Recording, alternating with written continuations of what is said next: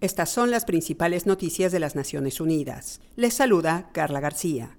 La mitad de los países del mundo no están protegidos por sistemas de alerta temprana de desastres, revela un nuevo informe publicado este jueves con motivo del Día Internacional para la Reducción del Riesgo de Desastres, celebrado cada 13 de octubre. El estudio, elaborado por la Oficina de las Naciones Unidas para la Reducción del Riesgo de Desastres y la Organización Meteorológica Mundial, detalla que muchas de las naciones desprotegidas son países en desarrollo que están en la primera línea de vulnerabilidad frente al cambio climático. Además, precisa que menos de la mitad de los países más pobres y solo un tercio de los pequeños estados insulares en desarrollo cuentan con un sistema de alerta temprana multirriesgo. Los sistemas de alerta temprana han probado que pueden reducir el daño a las personas y los bienes materiales antes de peligros inminentes como tormentas, tsunamis, sequías y olas de calor, entre otros. Los sistemas de alerta temprana de riesgos múltiples abarcan varios peligros que pueden ocurrir solos, simultáneamente o en cascada. Muchos sistemas solo cubren un tipo de peligro, como inundaciones o ciclones. Dado que el cambio climático provoca fenómenos meteorológicos más frecuentes, extremos e impredecibles, es más urgente que nunca invertir en sistemas de alerta temprana que aborden riesgos múltiples, apunta el informe. En su mensaje para la jornada, el secretario general de la ONU, Antonio Guterres, recordó que las calamidades cuestan vidas y miles de millones de dólares en pérdidas y daños, al margen de acarrear otro tipo de problemas sociales.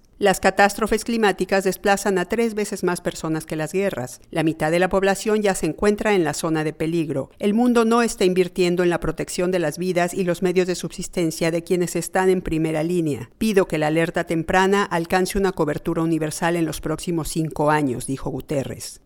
El Programa Mundial de Alimentos, el PMA, vaticinó otro año de hambre récord en vista de que la crisis alimentaria global sigue empujando a más personas a niveles cada vez peores de inseguridad alimentaria aguda. La crisis climática, los conflictos y las presiones económicas aumentaron de 282 millones a 345 millones el número de personas con hambre en el mundo tan solo en los primeros meses de 2022, por lo que la agencia de la ONU incrementó sus operativos de asistencia con la meta de llegar a 153 millones de personas necesitadas este año. Para junio, las operaciones habían alcanzado ya a más de 111 millones, frenando la hambruna en Afganistán, Etiopía, Somalia, Sudán del Sur y Yemen. El director ejecutivo del PMA, David Besley, señaló que la actual crisis alimentaria no tiene precedentes y que todo indica que aún no se ha visto lo peor. Las cosas pueden empeorar y empeorarán a menos que haya un esfuerzo coordinado a gran escala para abordar las causas profundas de esta crisis. No podemos tener otro año de hambre récord, recalcó Besley.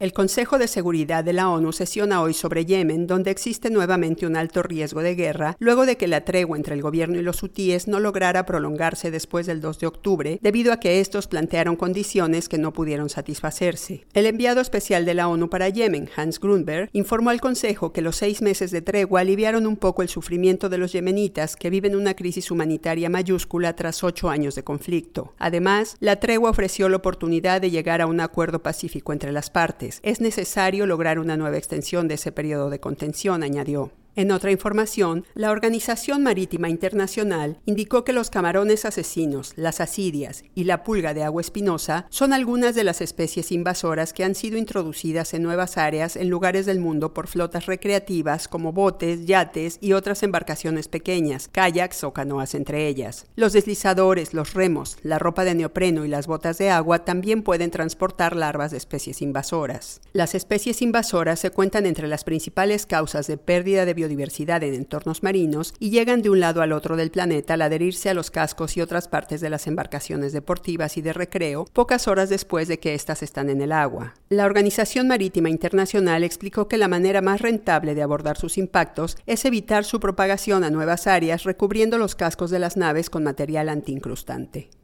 Y hasta aquí las principales noticias de las Naciones Unidas.